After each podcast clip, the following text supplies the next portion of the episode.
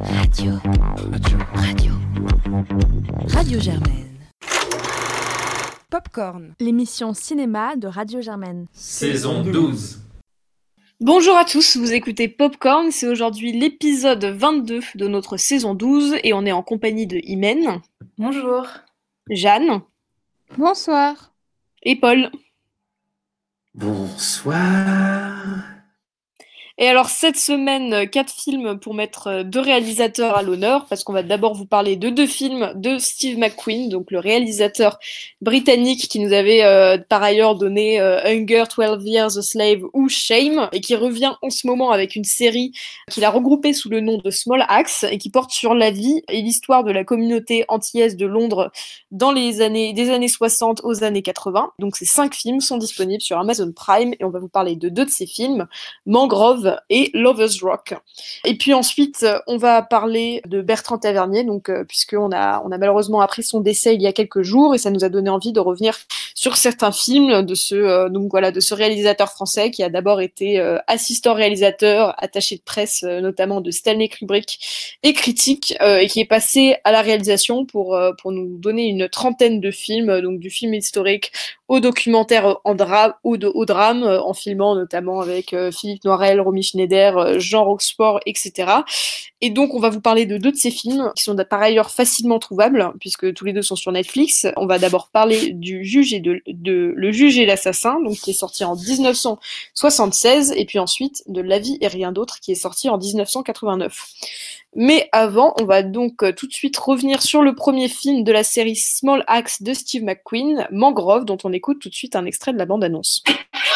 On Sunday, the 9th of August in North Kensington, a demonstration took place against the police, which degenerated into totally inexcusable violence. There may be some who believe that they have been the victim of injustice at the hands of the police. Et alors, Imen, c'est toi qui nous le présente. Oui, donc comme tu l'as dit, Mangrove, c'est le premier épisode euh, d'une mini-série en cinq épisodes de Steve McQueen. Et les deux premiers épisodes, donc Mangrove et le second dont on va parler, Lovers Rock, ont tous les deux eu euh, le label du Festival de Cannes et devaient être projetés euh, au Festival de Cannes de l'année 2020. donc ce premier épisode, qui est en réalité un film de deux heures, est avec Letitia Wright, Malachi Kirby et Sean Parkers, entre autres. Et on suit du coup ceux qu'on va appeler les neuf de Mangrove, qui sont, pardon, du coup, neuf activistes noirs britanniques ont été jugés pour incitation à l'émeute suite à une manifestation le 9 août 1970 contre la police de Notting Hill à Londres. Paul, qu'est-ce que tu peux nous en dire? D'abord, je, connais assez mal le cinéma de Steve McQueen. Je sais qu'il est assez réputé et assez populaire, mais à l'exception de son dernier film, j'en ai pas vu. Donc j'ai du mal à, juger des tics de langage qu'il pourrait avoir dans sa réalisation. Ce que je vois, par contre, c'est que c'est un film qui est très maniéré, qui est très précis, qui utilise une répétition d'un certain nombre de points, qui alterne entre la stabilité la stabilité et le mouvement brutal, notamment avec des scènes extrêmement justes, enfin, notamment une scène de transition au milieu qui amène finalement cette, euh, première révolte qui sera suivie dans la deuxième partie d'un procès, mais aussi dans un certain nombre de plans de dos, euh, de longs plans séquences, souvent très justes. Et ça, je trouve ça très impressionnant. Je trouve que c'est un très beau film qui est extrêmement bien joué par des acteurs qui s'immergent dans leur performance avec une justesse qui est euh, toujours agréable. Euh, qui représente une minorité dont on entend assez peu parler. Donc, il s'agit euh, d'une petite communauté noire, euh, notamment issue de Jamaïque, installée dans des quartiers plutôt pauvres de Londres.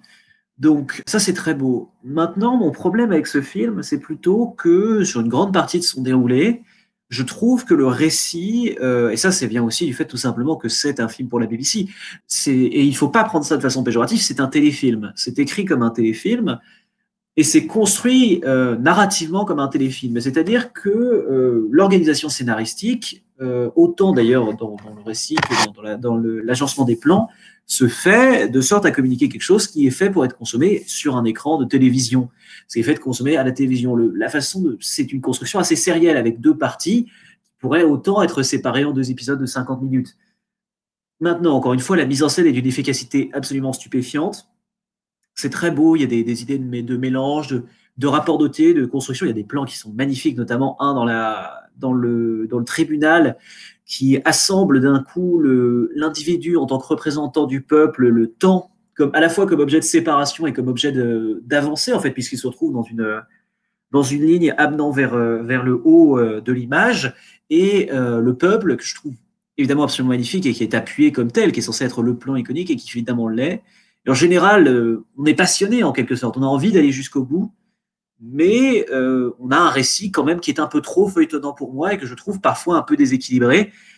Et si la première partie nous montre avec une grande justesse la plupart de ces interactions, bien qu'on ait quelques cafouillages, notamment j'ai l'impression que que certaines intrigues se perdaient un peu dans le récit et dans la volonté de reproduction historique, qui est un, piège entre guillemets de ce genre de récit, dans lequel ici j'ai l'impression que McQueen tombe un peu. Euh, on a l'impression que certains personnages finalement deviennent un peu plus des décors qu'autre chose par rapport au drame d'autres et que vraiment la deuxième partie euh, s'étend peut-être un peu trop avec une conclusion peut-être un peu attendue bien que très belle et euh, sur laquelle justement il nous fait mijoter entre guillemets. Donc c'est un film sur lequel je suis plutôt positif dans l'ensemble mais qui a quand même quelques défauts assez visibles de structure qui l'empêchent d'être autre chose qu'un très bon divertissement par moment. Et toi Imen, qu'est-ce que tu en as pensé?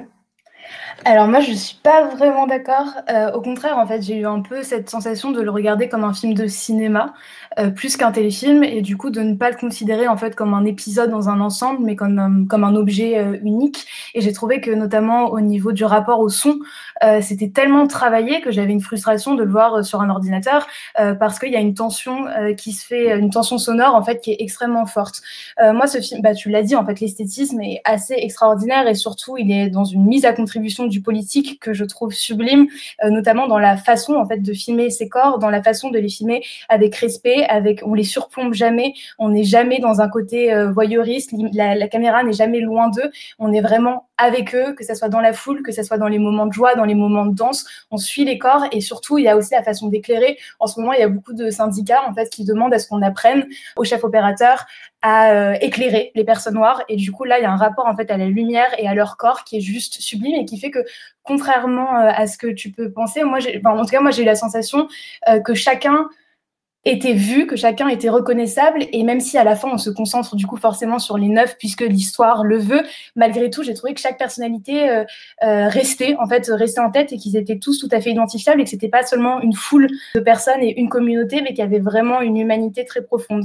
Ce que j'ai trouvé, moi, le plus juste et le plus significatif, en fait, c'est l'iconographie de la violence que McQueen instaure, puisque... Euh, en fait, la violence n'est jamais vraiment montrée dans ce qu'on entend du coup du côté un peu spectatorial, du côté un peu voyeuriste, qui par exemple a été le cas dans Détroit de Catherine Bigelow, dans cette idée de vraiment montrer des corps noirs battus par des blancs.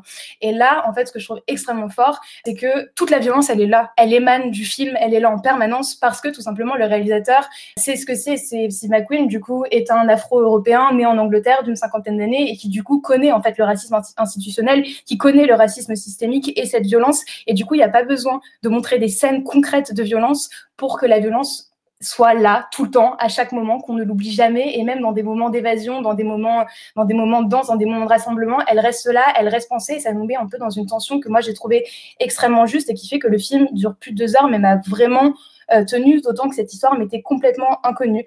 Et euh, je trouve ça extrêmement important et je pense que ça arrive à un bon moment de tout simplement parler de la communauté afro-européenne qu'on ne nomme jamais et des violences en fait qu'elle subissent. Et je pense que ça fait aussi écho avec ce que nous on vit bon, en Europe en règle générale, mais je parle de la France parce que c'est ce que je connais le mieux, de cette sensation de, de dire ça n'existe pas euh, le racisme envers la communauté africaine en France, c'est un problème états-unien. Sauf qu'en fait, le cas et que non. Et du coup, je trouve ça extrêmement juste de ramener ça et ça fait un retentissement avec ce qu'on vit encore aujourd'hui que je trouve très pertinent et qui fait que ce film, pour moi, mérite euh, complètement, euh, complètement d'être vu. Alors peut-être plus dans le rapport avec la série et avoir peut-être un point de vue euh, plus surplombant sur l'ensemble des cinq films. Mais en tout cas, même en tant qu'objet unitaire, moi j'ai trouvé ça extrêmement, extrêmement intéressant et surtout voir un film qui nomme le colonialisme comme il le fait et qui arrive à sortir de la joie du colonialisme, notamment dans une scène où une des protagonistes principales rencontre un syndicat de personnes personnes indiennes travaillant en usine et qui rigolent en disant que le point un peu positif du colonialisme, c'est qu'ils se retrouvent là en même temps au même endroit et que ça n'aurait jamais pu arriver avant. Je trouve ça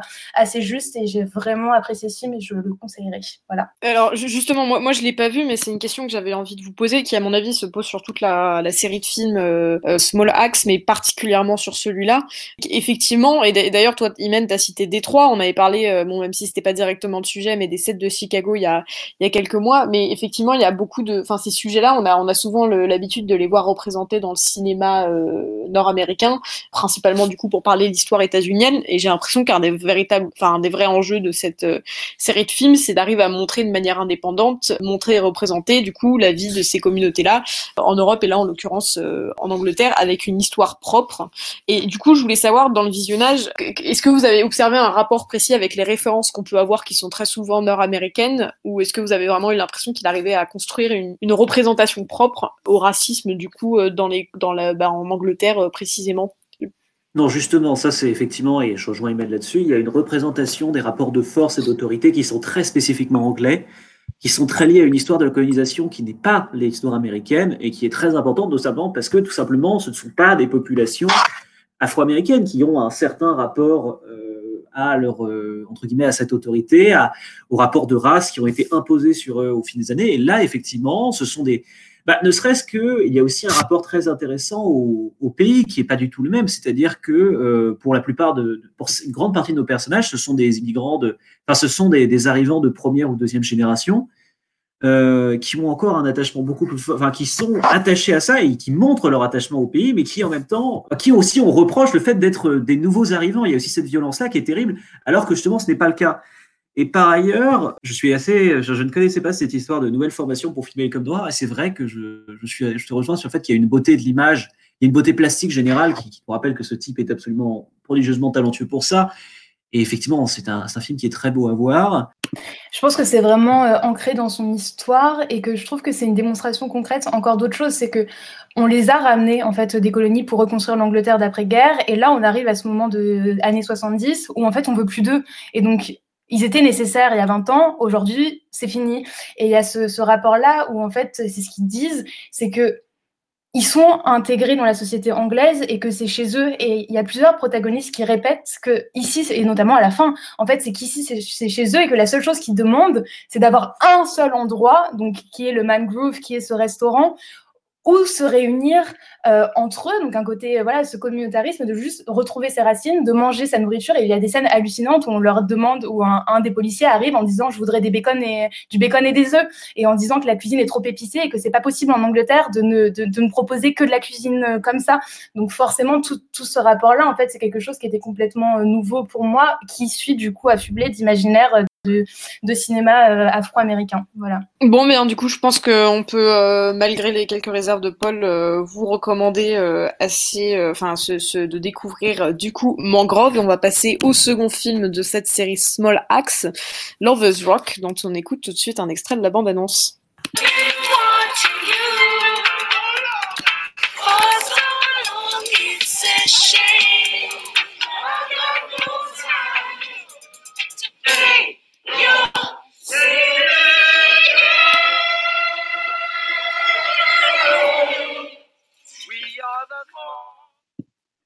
Et c'est Claire qui nous le présente.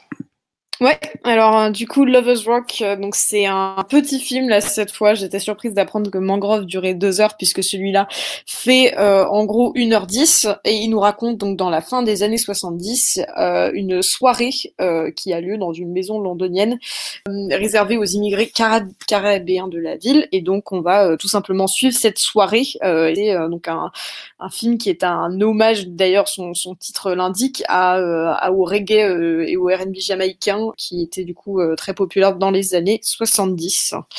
Imen, qu'est-ce que tu en as passé? Euh, je vais être nettement moins élogieuse sur ce film comparé euh, au premier. Et Paul, je vais même appuyer un peu les, les failles euh, narratives que tu as pu évoquer. Je vais d'abord commencer par ce que j'ai vraiment apprécié et qui est un peu semblable à Mangrove, c'est qu'il y a un sens du, a rythme qui est euh, extraordinaire. il y a des raccords, mouvements qui sont vraiment, vraiment jouissifs et c'est extrêmement plaisant à voir. Et surtout, il y a une maîtrise de la bande-son puisque à la fin, le film est dédié à tous les amoureux du rock. Et donc, du coup, c'est vraiment de la musique tout le temps qui est extrêmement, qui est extrêmement agréable. On a une caméra qui embrasse les corps, ces corps qui se frôlent, ces corps qui se rapprochent, la sueur. Il y a vraiment des plans de, de la sueur qui, qui dégouline même des murs.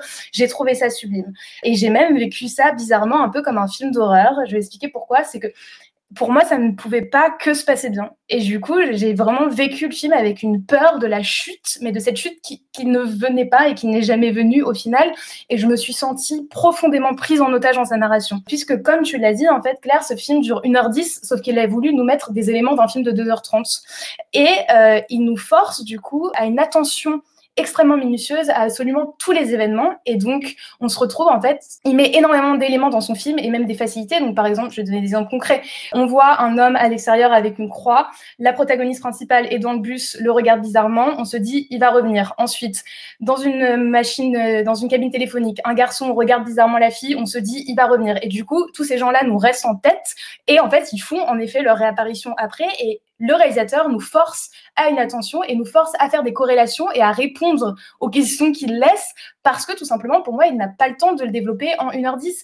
Et là, pour moi, le problème, c'est que normalement, un choix aurait dû être fait entre filmer vraiment une foule, et ce qui aurait pu être extrêmement beau, de filmer juste tous ces gens, tous ces corps, ce moment, cet amour du rock, sauf qu'il a voulu à la fois filmer une foule pendant un certain temps, mais aussi filmer des protagonistes, leur donner de l'intime, et qui fait qu'on est un peu perdu parce que moi, je demande pas ce qu'un film me donne des réponses. Au contraire, j'adore les non-dits. Mais développer 15 non-dits sur une temporalité d'une heure lorsqu'on ne connaît pas les protagonistes, lorsqu'on ne sait pas comment ils réagissent, lorsqu'on ne connaît pas leur façon euh, voilà, d'interagir les uns avec les autres, bah juste, ça marche pas du tout. Et je me suis vraiment posé la question de où est-ce qu'est-ce qu'on essaie de me raconter, premièrement, et ensuite, où est-ce qu'on m'amène. Je pense que cette... En fait, j'ai vu Lovers Rock avant Borman Groove, et du coup, je pense qu'au final, ce sentiment un peu d'agonie, de prise en otage est aussi lié à toute la violence, parce qu'on est, on reste dans cette soirée, mais dans un contexte où, par exemple, dès le début, et ils vont revenir, comme tous les, toutes les personnes qu'on met un peu comme ça, il y a un groupe de jeunes blancs qui sont dans la rue, juste à côté de la maison. Du coup, on sent quand même toute cette, cette menace-là et qui fait qu'on peut pas profiter de l'instant présent. Et, j'étais un peu déçue parce qu'en fait, eux profitent complètement de l'instant présent. Il y a des scènes de trance qui sont juste sublimes, euh, d'évasion de soi, de comment est-ce qu'on s'évade par la danse, par le corps, qui sont magnifiques. Mais moi, j'ai juste, j'ai pas réussi à lâcher prise parce que je me suis vraiment sentie euh, enfermée dans cette narration. Euh, la seule chose qui m'a vraiment intéressée, euh, c'est en, fait ce rapport, et c'est ça que j'aime beaucoup aussi dans Man Rock, c'est qu'il n'y a pas du tout ce discours de euh, les, les, les blancs sont méchants et les noirs sont géniaux et sont complètement gentils et sont complètement divins. Pas du tout. Il nous montre vraiment différents prismes et du coup, il y a aussi ce rapport profond dans ce film, notamment dans la position de la femme, qui parle en fait des dominés, dominés par les dominés, notamment avec cette protagoniste principale qui s'appelle Martha, qui euh, a dû faire le mur, qui a, pourtant elle est, elle est âgée, enfin âgée, mais elle a plus de 20 ans, qui a dû faire le mur pour aller à la soirée. Ensuite, un garçon viole une autre fille. Et du coup, il y a tout ce rapport-là que je trouve assez intéressant, mais ça, c'est pareil, en fait, cette scène, euh, il y a y a un peu un rapport où il essaie de nous faire une leçon de sororité en 4 minutes qui pour moi n'a pas grand sens, où en fait cette fille qui a été violée 5 minutes avant critiquait euh, Martha, puis Martha arrive, l'aide, et là, leçon de sororité, bim, il faut aimer euh, ses sœurs, et je, enfin, ça fait qu'il y a trop de choses. En fait, je pense que c'est un trop plein que le film aurait soit mérité d'être concentré sur une chose, soit mérité d'être plus long. Malgré tout, ça donne envie de danser, mais pour moi, je n'ai pas saisi où est-ce que j'avais envie d'être emmenée, et ça m'a un peu frustrée. Et toi, Claire? Bah, Je pense que c'est intéressant parce qu'on n'a pas du tout eu la même, euh, la même approche du film. Moi, j'ai pas vraiment, enfin, j'ai pas du tout essayé de intellectualiser ou de vraiment comprendre ce qu'on essayait de me montrer parce que je m'étais mis dans l'idée déjà que ça allait être un film de, de fête euh, très contemplatif. Donc, c'est vraiment dans cet état d'esprit que, que je l'ai regardé et, et quelque part, euh, enfin, je me suis vraiment laissé porter par ce film, donc qui est effectivement occupé à 80% de scènes soirée. Et, et, là, bon, bah, je, je répéter ce que tu as dit, mais pour moi, c'est vraiment les, très grandes forces de, de ce film. Bah, c'est l'atmosphère euh, qui, dans une soirée, du coup, est très importante. C'est déjà, enfin, vous l'avez déjà dit dans Mangrove, mais là aussi, c'est très beau. Euh, la lumière est, la lumière est magnifique. Les décors, euh, les décors aussi ont quelque chose de pop sans être complètement euh, irréaliste ou même euh, clip, parce que je pense que ça aurait pu être un des gros risques de ressembler globalement à un très long clip. Pour le coup, c'est pas le cas parce qu'il y a, y a une certaine naturelle et fluidité dans, tout ce qui est montré. Et là, franchement, moi, je me suis vraiment laissé porter par, bah voilà, cette bande son, cette bande son que moi, je, de musique que je connais pas du tout, mais qui là a été euh, collée parfaitement. Je pense notamment à une scène autour d'une musique dont j'ai oublié le nom, mais qui à un moment se coupe et que tout le monde va chanter a cappella, qui dure euh, quelques minutes et qui vraiment, enfin, c'est une sorte de, de, grâce et de douceur que, que moi, qui m'ont, vraiment euh, porté pendant pendant ça. Et c'est un peu globalement l'impression que j'ai eu du film. Il a une manière donc de, filmer la foule à la fois comme un ensemble, un ensemble organique qui va communier comme comme un seul corps sur certains moments de musique qui sont bah très planant, j'ai pas vraiment d'autres mots, mais en même temps, pour une soirée, c'est pas complètement inapproprié.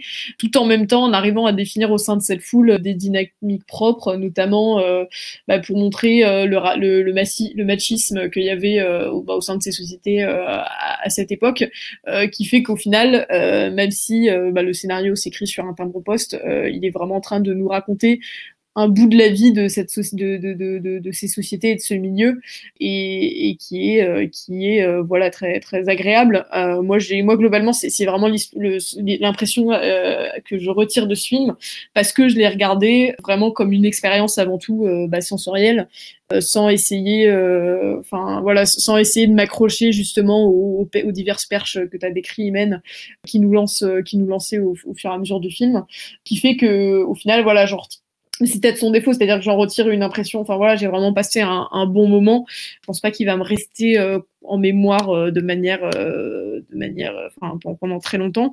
Mais voilà, j'ai passé quand même un, un, très beau moment devant Lovers Rock. Je sais pas si tu veux, si tu veux conclure, Imen. J'ai pas grand-chose à conclure, juste appuyer sur le fait qu'en fait c'est l'histoire de sa, enfin Martha, c'est l'histoire de sa tante, et je trouve qu'il y a un rapport aussi intime que je trouve assez juste et qui se sent. Enfin, il y a une certaine tendresse dans la façon de filmer, dans la façon de raconter cette histoire et même de donner une bonne fin. Enfin, il y a un happy ending à cette histoire euh, qui, moi, personnellement, m'a un peu passé au-dessus de la tête, mais j'ai trouvé ça un peu gentillé. Voilà, mais sinon, j'ai rien d'autre à rajouter. Ça reste un mouvement et c'est 1h10.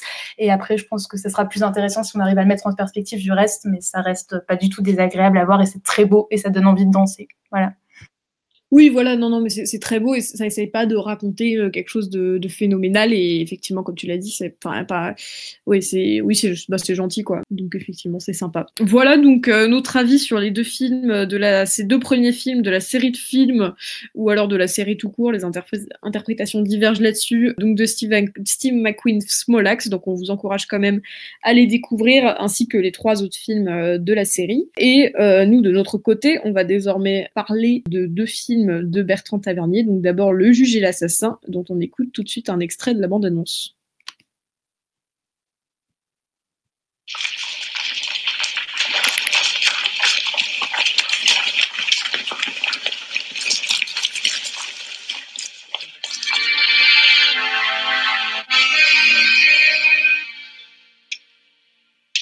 Sans doute, mon amour, on n'a pas eu de chance. Il y avait la guerre et nous avions 20 ans. Alors Paul, c'est toi qui nous le présente. Oui, donc Le Juge et l'Assassin est un film, est un film dramatique historique français réalisé par Bertrand Tavernier et sorti au cinéma en 76. Ça, c'est ce que peut vous expliquer Wikipédia. Donc, il nous raconte grossièrement exactement ce que nous propose le titre, c'est-à-dire l'histoire de deux personnages. D'un côté, le juge euh, Rousseau, qui se passionne pour, une, pour l'histoire d'un tueur en série qui parcourrait la France, violerait et égorgerait femmes, enfants, maris, l'intégrale. Il décide de l'arrêter, de se battre, de faire tout pour l'arrêter, puisqu'il pense que ça lui permettra de recevoir une certaine gloire. D'autre part, nous allons suivre justement cet assassin qui en plus se permet d'être joué par Michel Galabru, Joseph Bouvier, qui après, dans la séquence initiale, avoir tenté de se suicider dans une suite de circonstances que je ne vous expliquerai pas, se décide effectivement à devenu fou en fait à se balader ou peut-être à se balader en France et de temps à autre tue des gens. Une fois arrêté, s'engage une forme de relation plus ambiguë qu'il n'y paraît entre ces deux personnages qui deviennent bien vite le symbole de mal beaucoup plus grand en France, dans cette France de la fin du 19e siècle qui est tentée par le spectre de l'antisémitisme, enfin hantée, très habitée par le spectre de l'antisémitisme alors même que l'affaire Dreyfus touche à son comble. Et toi, Valentin, qu'est-ce que tu en as pensé? Eh ben, j'en ai pensé pas mal de bien. J'en ai pensé pas mal de bien, évidemment.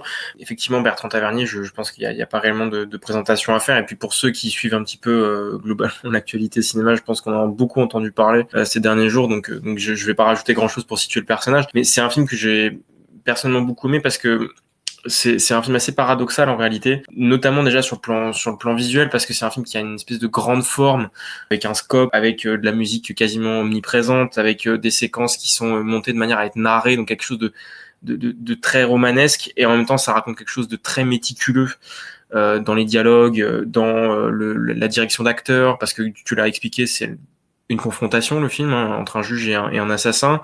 Euh, c'est la confrontation surtout entre deux acteurs, en réalité entre Michel Galabru et, Philippe Noiret, qui sont tous les deux habités, mais vraiment habités physiquement par leurs personnages, c'est assez, assez dingue. Et, puis je pense que le film, en fait, moi, m'a parlé parce que il est très riche de, de, de sous-intrications, il est brillamment construit. Ça m'a beaucoup fait penser, par exemple, à l'univers de Bernanos, euh, dans le sens où euh, où il y a un, vrai propos moral. Et le film raconte non seulement une confrontation, mais pas une confrontation manichéenne, une confrontation où en fait la morale est pas exactement là où on pourrait la situer dès le départ, où le personnage de l'assassin n'est jamais complètement antipathique, où le personnage du juge n'est jamais complètement euh, bienfaisant, et les choses, et je, je c'est pas c'est pas spoiler que de le dire, les choses se révéleront encore plus grises qu'elles ne le sont au départ, au fur et à mesure du film. Et c'est un film qui en plus se permet d'être historique et d'être politique sans réellement le sans s'en vanter en fait. Et ça c'est assez euh, c'est assez humble. Tu l'as expliqué il y a vraiment un propos sur Dreyfus sur la déliquescence de l'armée parce que ce personnage là d'assassin est quand même quelqu'un qui a été réformé qui est parti d'asile en asile qui à un moment réclame de rester dans un asile et on lui explique qu'un asile n'est pas un hospice et que et que donc bah en fait il est avant d'être un, un, cheminot, comme c'est-à-dire un, un, vagabond, il tente à tout prix de s'intégrer dans le système et puis en fait, bah, foncièrement, il n'y a pas de place pour lui, quoi. Donc il, il en est éjecté et c'est là, à ce moment-là, que son parcours, euh, son parcours meurtrier commence, quoi. Donc il y a, y a, un vrai propos politique qui n'apparaît pas, disons, dans une première lecture. Ça reste un film de confrontation, de dialogue, de, de situation historique, mais en sous-bassement, il y a plusieurs lectures et c'est un film qui du coup est extrêmement riche, extrêmement beau euh, de, par ces aspects-là. Et d'ailleurs, c'est pas très malin d'avoir passé cet extrait-là parce que du coup, on comprend à l'avance que cette scène arrivera vers la fin. Parce que cette scène, cette scène en fait, c'est le moment où on commence à creuser.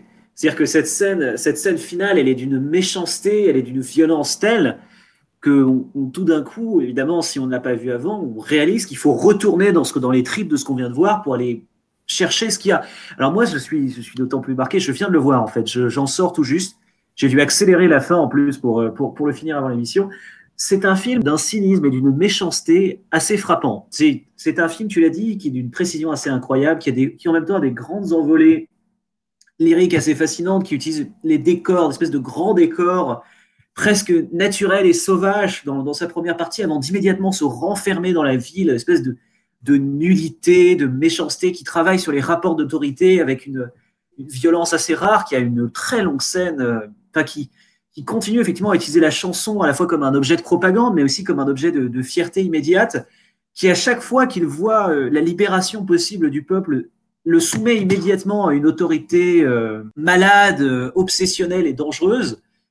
C'est un film extrêmement méchant, extrêmement remonté, qui est incarné par deux performances principales qui se confrontent à la fois tous deux en tant que symbole d'un pays qui ne marche pas, en fait, et qui pourrait très bien être le nôtre, parce qu'en fait, c'est un film qui, que je trouve étonnamment euh, actuel sur plein de sujets, sur beaucoup de sujets, dans les, diversions, dans la construction de l'opinion publique, dans, euh, dans cette obsession de la gloire de certains de dirigeants.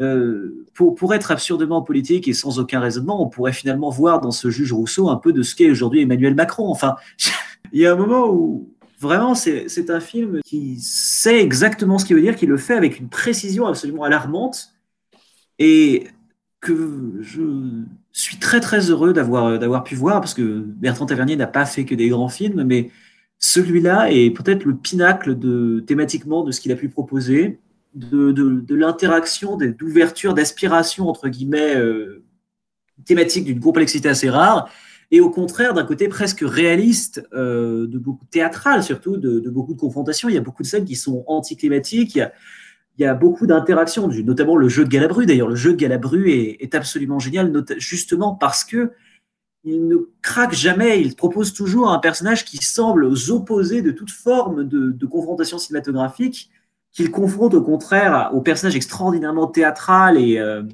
et, et grotesque de, de, Noiret. Et ça donne finalement un, un film dont on ne peut, pas lâcher des yeux et qui hante le spectateur après son visionnage. J'aurais rêvé euh, vous suivre, vraiment. Enfin, ça a l'air très beau. J'aurais bien aimé que vous me prêtiez vos yeux pour regarder ce film parce que personnellement, ça a été deux heures d'ennui extrêmement profond. Je pense que c'est vraiment une question de sensibilité et du coup, la seule pertinence, en tout cas, que j'ai vécu avec ce film, c'est de me pousser à me questionner sur euh, ce qui me touche en tant que spectatrice et sur euh, ce que j'ai envie de voir. En l'occurrence, je me suis vraiment vraiment. Ce film ne m'a pas touchée, ce film ne m'a pas parlé un instant, il a rien réveillé. Je l'ai regardé, je me suis forcée à regarder les deux heures, mais avec aucune vie en fait. Enfin, pour dire la personne pour laquelle j'avais le plus de sympathie, c'est Isabelle Huppert, donc je pense que ça en dit vraiment long sur mon appréciation du film. J'ai eu du mal en fait à sortir de l'emploi qu'on donnait au personnage, donc vraiment le juge et l'assassin. J'ai pas été touchée par euh, cette histoire.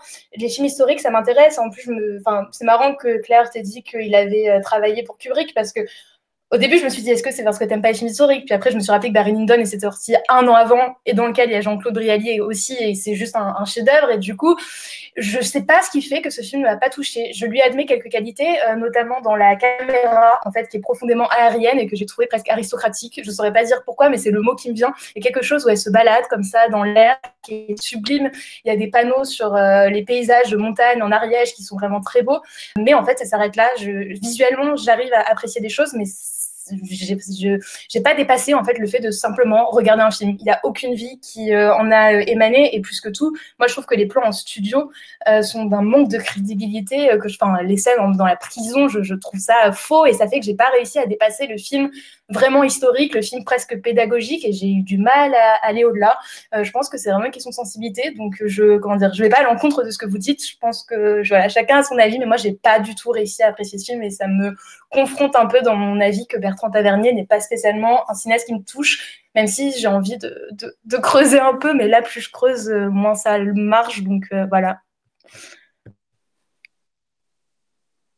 Ah, ce qui me paraît étonnant, c'est que pour moi, justement, c'était absurde de ne pas avoir de la sympathie. Le seul personnage qui soit vraiment sympathique dans ce récit, rempli d'odieux connards et de, monstres sanguinaires, c'est justement le personnage d'Isabelle Huppert. Parce que c'est elle qui anime la scène finale, c'est elle qui devient l'égérie de, euh, ce peuple opprimé, entre guillemets.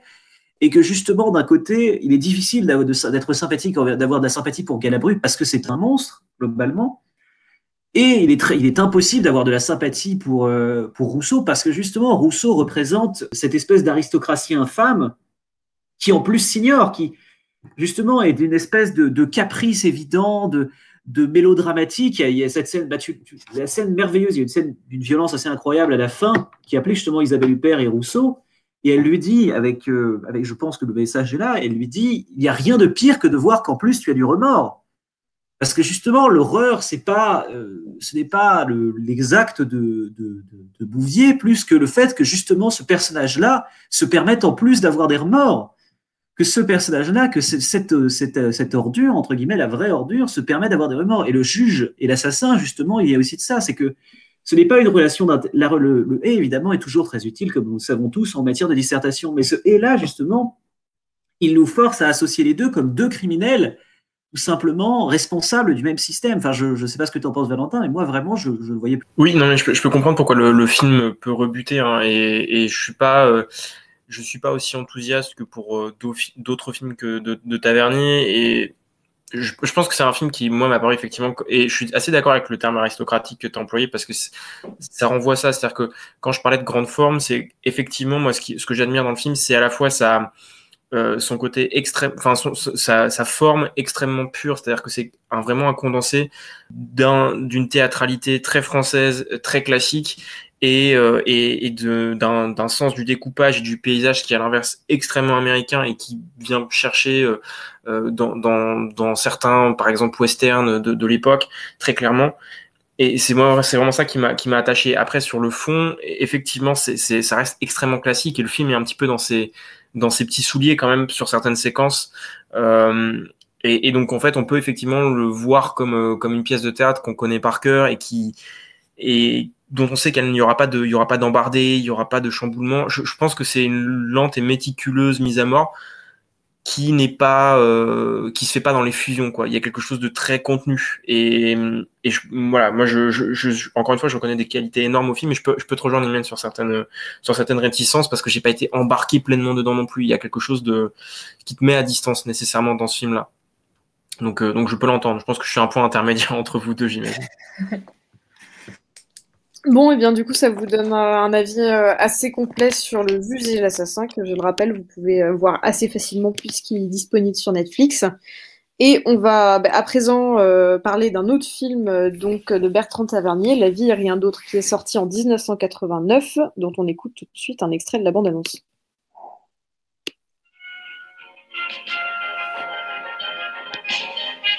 Cessez de vous occuper de moi et de mes affaires, vous entendez? Cessez une fois pour toutes la note est du 3, nous sommes le 5. Alors je le veux demain dans sa boîte avec les bordereaux, les marrons, les étoiles.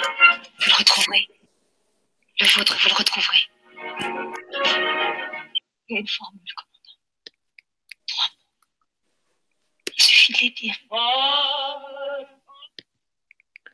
Et alors, Jeanne, c'est toi qui nous présente le film.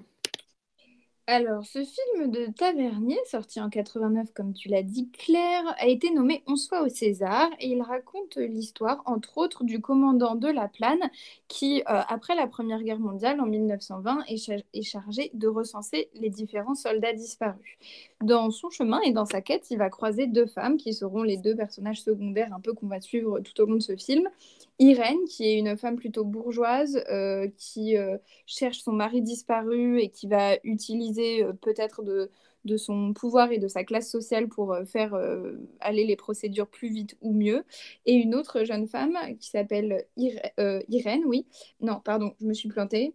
C'est Irène qui recherche son mari et Alice qui est, elle, une jeune institutrice qui perd son travail au début du film et qui recherche son amoureux. Du coup, euh, Claire, qu'est-ce que tu en as pensé? Bien, c'est, j'ai bien aimé, j'ai vraiment plutôt d'ailleurs euh, été agréablement, ab- agréablement surprise. Je dois dire que je j'étais assez peu familière euh, avant de faire ce sujet avec le cinéma de Bertrand Tavernier et effectivement le synopsis de ce film ne, m'intéressait pas plus que ça puisque voilà c'est un film historique euh, après après après Seconde Guerre mondiale, ce qui est souvent quelque chose de très classique et parfois donc je m'attendais presque à quelque chose d'assez daté et j'ai été bah, agréablement surprise d'abord parce que justement ce thème-là c'est pour moi une très grande force du film c'est bah, tout simplement son thème hein. c'est un thème qui puisqu'il va euh, prendre place euh, comme tu l'as dit à la juste à la toute fin de la, de la seconde de la première guerre mondiale et donc euh, il traite vraiment de la mémoire en construction enfin de voilà de la manière dont on va commencer à construire une mémoire et un souvenir et des commémorations et des rites autour de la seconde guerre première guerre mondiale puisqu'on va avoir toute une intrigue autour de retrouver le corps du soldat inconnu avec quelque chose de presque comique d'arriver à retrouver un corps qui soit parfaitement identifiable enfin non identifiable donc on est sûr que c'est vraiment un soldat inconnu mais en même temps on est sûr que c'est pas un allemand ou un américain. Euh, et, donc euh, voilà, ce, sujet-là en fait euh, est, vraiment passionnant, qui va être dans, lequel, dans, dans ce, contexte historique assez large, on va croiser des personnages qui sont eux-mêmes bloqués dans une situation, tous des situations personnelles et émotionnelles un peu absurdes, où c'est vraiment un blocage où ils sont bah, complètement bloqués parce qu'ils sont tous en prisonnier de l'attente de quelqu'un qui a potentiellement disparu, en tout cas pour les deux femmes, puisqu'elles sont donc à la recherche de leur euh, mari ou euh, compagnon euh, respectif.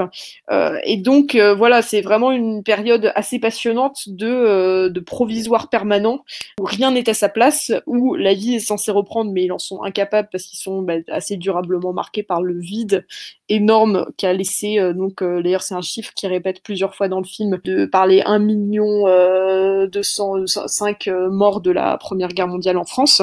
Et donc, euh, et, donc c'est ça que va raconter le film. Et en fait, moi, j'ai trouvé ce sujet-là assez, euh, assez passionnant. Là-dessus, bah, la, mise en scène, je pense que c'est un peu, enfin, globalement, ce que vous avez dit sur le juge et l'assassin s'applique aussi euh, là-dessus. Il y a quelque chose de très méticuleux. On retrouve quelque chose de, de très euh, théâtral. Et d'ailleurs, les décors font presque vraiment carton-pâte, mais pour le coup, je trouvais ça plutôt intéressant parce que ce côté carton-pâte, il va complètement servir le propos du film parce que justement, on raconte, enfin, les, lieux, c'est toujours des endroits qui sont euh, qui, qui, qui, sont utilisés pour quelque chose de provisoire, mais jamais euh, leur euh, jamais dans l'emploi pour lequel ils sont destinés originellement. Donc, on a euh, des châteaux qui sont changés en hôtels, euh, des, des, usines qui sont transformées en auberges, des, des églises qui servent de commandant de base. Et donc voilà, il y a tout ce côté de décalage et de, de transitoire permanent qui qui prolonge tout ça et qui fait qu'au final ça reste ça, ça, en fait euh, un ensemble très cohérent sur le fond et la forme euh, et que j'ai trouvé euh, assez passionnant. Maintenant, il y a quand même quelque chose que effectivement, bah là encore une fois, vous avez dit que le juge et l'assassin vous tenez au final à distance et c'est quelque chose qu'on retrouve là aussi. Bah, après, encore une fois, c'est des personnages qui sont incapables de d'évoluer, de se reconstruire après les, les bouleversements, euh, le bouleversement énorme qui a été euh, qui a été cette guerre. Donc, au final, c'est encore une fois pas incohérent, mais ce qui fait que euh, nous-mêmes, en tant que spectateurs, on est aussi dans une forme de retenue par rapport à, à aux émotions qu'on pourrait avoir en face de ce film. Malgré tout, moi, j'ai trouvé ça quand même, j'ai été vraiment emportée presque malgré moi parce qu'au début, j'étais assez méfiante. Noiret a eu un, un César euh, pour sa, sa performance et pour le coup, c'est quand même euh, très mérité. Euh, Jeanne, je ne sais pas si tu es de cet avis. Alors, il y a des choses que je partage avec toi, notamment la prestation de Philippe Noiret qui est effectivement notable. Aussi, tout ce qui est sur l'aspect historique, c'est vrai que ce film, il m'a plu pour ça parce qu'il m'a appris des choses et qui m'a replongé dans une histoire et il m'a peut-être confronté, vu que c'est du cinéma, à plus de réalité que mes cours d'histoire de quatrième. Et, en ce sens-là, j'ai aimé ce que ça raconte en revanche, j'ai pas été particulièrement euh, portée, que ce soit par l'ambiance générale, par euh, le ton, malgré quelques, petites lignes quand même de scénario bien croustillantes, euh, un peu avec de l'humour noir très sympathique, mais vraiment assez rare. Et j'ai pas non plus été portée par tout ce qui est image. Finalement, c'est un film qui est assez vieux, qui est historique, qui est français et qui, moi, me touche pas particulièrement. Et là-dessus, je rejoins ce que disait Imen sur le film précédent, sur ce fait que bah, c'est pas le cinéma que j'aime voir, c'est pas vraiment le cinéma auquel je suis sensible. Je regarde ça avec une grande distance et euh, peut-être aussi une forme d'ennui. Euh, parce que en fait c'est peut-être pas ce que j'attends du cinéma. Ça m'a diverti, ça m'a occupé, mais ça m'a pas bouleversé et j'ai pas ressenti particulièrement de, de, de grandes émotions. J'ai même pas eu envie de faire de grandes analyses. Enfin, vraiment euh, assez fade, quoi. J'en sors assez fade et je suis pas sûre que je m'en rappellerai très longtemps. Il y a aussi quelque chose que j'ai remarqué parce que euh, en reprenant l'émission Popcorn, je reprends le visionnage de films, chose que j'arrive plus à faire depuis mm, quasiment un an avec la situation du, du Covid. C'est hyper bizarre, mais psychologiquement, je suis pas prête. En tout cas, je me sens pas, euh, pas motivée à le faire par moi-même. Donc, c'est aussi pour ça que je regarde ce que vous conseillez, enfin, ce qu'on ce qu'on met à la programmation chaque semaine. Ça me force, euh, ça me force à voir des choses. Et pourquoi je disais ça? Euh, si, je disais ça parce que je réalise aussi que en fait, dans mon désir de cinéma, maintenant, il y a des choses euh, sur lesquelles je peux plus passer. Et, euh, et des films faits par des mecs où il y a des personnages masculins centraux tout le temps et où les femmes sont encore réduites au rôle d'épouse et de seconde de société et toujours en second plan et où elles sont systématiquement harcelées, critiquées sur leur physique, commentées, enfin dans chaque film. En fait, pour moi, c'est plus, euh, c'est, plus possible. En fait, ce, film, il est trop vieux et je suis plus capable d'entendre et de voir ces choses-là. Alors, bien sûr, ça fait partie d'une histoire et du contexte de l'époque à laquelle euh, le, film a été fait, mais ça devient pour moi hyper problématique d'entendre ces choses-là et donc peut-être même de les, de les encourager, entre très gros guillemets, en visionnant ce genre de, de film-là, parce que là, c'est pas du tout subtil et les remarques sont faites sur le ton de l'humour. Et je pense que euh, les scénaristes, ni les scénaristes, ni le réalisateur, ni les spectateurs, ni même les acteurs se posaient vraiment à ce moment-là du tournage la question de euh, est-ce que c'était OK ou pas. Alors encore une fois, ça faisait peut-être pas partie des sujets de société, mais aujourd'hui c'est devenu tellement important pour moi que j'ai un filtre qui me fait directement un mécanisme d'autodéfense et un peu de dégoût, genre euh, je peux pas, ça me ça m'agace trop, donc ça passe direct dans la catégorie euh, des films euh, un peu relous. Ouais, ça c'est vrai que c'est, enfin tout ce que tu as dit justement sur le côté, enfin au final presque un peu daté, c'est quelque chose que je peux comprendre et effectivement, bah là justement on en parle dans le cadre un peu d'une rétrospective où tout le monde se met à, regarder des films de Bertrand Tavernier et encore plus avec ce contexte texte on regarde ça presque comme un témoignage euh, d'une d'une histoire du cinéma. Donc effectivement, ça je peux le comprendre et c'est vrai que c'est des éléments euh, qui euh, qui sortent aussi du film. Maintenant, moi c'est vrai que du coup j'ai trouvé, enfin j'ai malgré tout réussi à trouver dans ce film quelque chose qui m'a quand même assez emporté et j'étais bah, assez touchée en fait par l'histoire, notamment de bah, du coup de, de, ce personnage joué par Philippe Noiret qui est complètement à la fois obsédé parce que son rôle c'est de faire, euh, d'avoir, euh, donc il part avec euh, avec le nombre de, je crois que c'est quelque chose comme 500 000 disparus, qu'il a des listes de corps et de noms et il faut qu'il arrive à faire correspondre les deux pour expliquer aux familles ce qui est devenu les, les personnes qui n'arrivent plus à retrouver. Et donc il va être obsédé par ce côté presque comptable et méticuleux, précis, enfin ce travail absolument monstrueux même là, et puis en même temps donc bloqué face à ce travail-là et en même temps par rapport euh, en état de blocage et d'incapacité d'avancer complètement euh, sur sa vie, euh, sur sa vie personnelle et émotionnelle. Et moi, pour le coup, c'est une, une, histoire qui m'a touchée, même si effectivement, Jeanne, je te rejoins sur le fait que j'ai eu une sorte de mise à distance. Enfin, ça fait un film, voilà, ça fait, c'est typiquement un film a, dont on a du mal à euh, sortir du cadre du visionnage, qui est que ah ben je vais regarder un film euh, un peu euh, voilà un film des années 70, enfin des années 80-90, enfin voilà on a du mal à s'émanciper de ce cadre de visionnage et de ce contexte-là dans le film et qui fait que c'est pas une expérience non plus de cinéma transcendante quoi. Euh, ben, là-dessus, je pense qu'on peut, euh, je pense qu'on peut conclure. Donc euh, voilà deux films qui, malgré tout, même si nous on a des avis, des avis qui divergent parfois, restent intéressants à découvrir. Le juge et l'assassin et La vie et rien d'autre, donc qui sont trouvables assez facilement, comme énormément des films de, de, de Bertrand Tavernier, qui ont été d'ailleurs parfois récemment mis en ligne sur diverses plateformes de streaming. Donc on vous laisse faire votre exploration là-dessus. Et de notre côté, on va passer au coup de cœur et coup de gueule de chacun et je vais commencer par Imen. Oui, euh, moi mon coup de cœur c'est euh, Quatre aventures de Renette et Mirabel d'Éric Romer.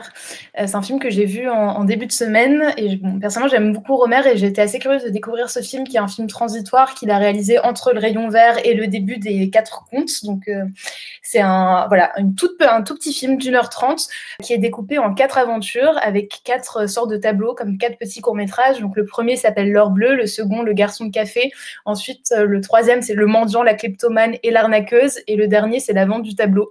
Donc ça peut sembler absurde comme ça. Et le film l'est un peu. Et il y a un humour très romérien que je trouve extrêmement poussé dans ce film, notamment dans le dernier épisode, entre guillemets, ou en tout cas dans le dernier tableau, avec Lucini, qui est extraordinaire euh, là-dedans. Et donc, on suit deux jeunes filles, donc euh, Renette et Mirabelle, qui se rencontrent pour la première fois à la campagne. Mirabelle est une jeune parisienne, mais dans tous les poncifs de la parisienne insupportable, qui connaît tout sur tout, qui est très à l'aise avec tout le monde, qui parle avec une voix, euh, voilà, c'est vraiment dans les poncifs de la parisienne. Et Renette, qui est dans les poncifs d'une villageoise complètement naïve, avec un regard un peu neuf surtout, qui comprend pas vraiment euh, la méchanceté humaine, qui comprend pas, avec aucune aucune tolérance en fait. Et c'est ça que je trouve génial dans les films de Romer et notamment dans celui-là, je trouve que c'est cristallisé, c'est que les personnages de Romer sont souvent insupportables, voient tout d'un bloc, ont beaucoup de mal en fait à capter la nuance ou à changer d'avis, et c'est ça qui, qui fait que c'est qui fait que c'est à la fois drôle et qu'on s'attache finalement à eux et qu'on s'amuse d'eux et il y a un humour, un humour pardon, et une légèreté que moi j'ai vraiment aimé et puis c'est ancré voilà, dans ce Paris euh, des années 80 qui est extrêmement, extrêmement beau et ça donne juste envie de vivre dans des grands appartements en coloc et de boire des cafés en terrasse et je pense qu'en ce moment on en a un peu besoin pour s'évader donc euh, c'est quatre aventures euh, de Renette et Mirabel de Eric Romer. Voilà. Merci. Paul, quel est ton coup de cœur ou coup de gueule hein Eh bien, moi, cette semaine, je vais vous conseiller un autre Cassavetes. Donc, c'est le troisième qu'on vous conseille en une seule saison de Popcorn. Mais moi, j'ai eu l'occasion donc de voir Gloria avec Gina Rollands, euh, sorti en 1980, qui va raconter l'histoire d'une euh, femme qui, euh, un jour comme un autre, se retrouve à finalement devoir protéger le fils d'une amie qui, dont le mari, travaillant pour la mafia et ayant vendu leur compte au FBI, se fait brutalement abattre, ainsi que le reste de la famille. S'ensuit un, scénario assez classique, entre guillemets, seule contre toutes, tous, elles se, elles se retrouvent un peu aérées dans les rues de New York en évitant diverses euh, embuscades et autres problèmes posés par ses anciens compagnons. Mais il faut remarquer que la, technique elle-même de, de autant dans son, dans son, apport de la musique, dans ses, dans ses, choix musicaux, dans sa mise en scène, dans la présentation de New York, dans l'organisation, dans le rythme incroyable du montage de ses séquences, rend, transforme ce qui pourrait être un récit entre guillemets assez classique, une espèce de grand parcours iconique, de grande balade, accentué par la performance impérieuse évidemment de, de, de Rolands, mais aussi la, le jeu merveilleux de l'enfant. Enfin, ça dure deux heures, mais on se laisse prendre dedans comme un bébé et c'est fantastique. Merci. Euh, Valentin? Oui, et bien moi, ce sera un coup de cœur qui sera pas très loin du programme du jour, puisque euh, je vais recommander un autre film de Bertrand Tavernier qui s'appelle Quai d'Orsay, qui a eu pas mal de publicité du coup, parce qu'il est passé à la télévision un dimanche soir sur France 2 dimanche dernier. Mais pour ceux qui l'auraient raté, je pense que c'est un, un, bon film potentiellement pour peut-être aussi aborder Tavernier parce qu'on retrouve pas mal de choses. C'est un film qui est adapté d'une BD donc, euh, notamment réalisé pour, euh, notamment euh, écrite euh, pour l'anecdote par euh, par Antonin Baudry, qui est le réalisateur depuis du Chant du Loup, qui est au scénario du film. Et, et donc ça raconte l'histoire en gros. C'est un peu une immersion au sein de, du bah, du Quai d'Orsay, donc au ministère des Affaires étrangères français, au moment euh, où les Américains s'apprêtent euh, à, à, déclencher la guerre en Irak, qui dans le film n'est pas désigné comme euh, comme l'Irak, mais comme le Loudémistan, Loudémistan. Euh, et donc ça, c'est un petit peu une espèce de, de chronique euh, de, de ce moment critique-là par l'œil d'un nouvel arrivé qui est joué par, par Raphaël Personas et qui est un, un chargé de com, euh, chargé de rédiger les discours du, ministre. Euh, Thierry Lhermitte euh, est un superbe Dominique de Villepin. Euh, il est absolument, absolument fameux, tout en humour. le film est une succession de sketchs.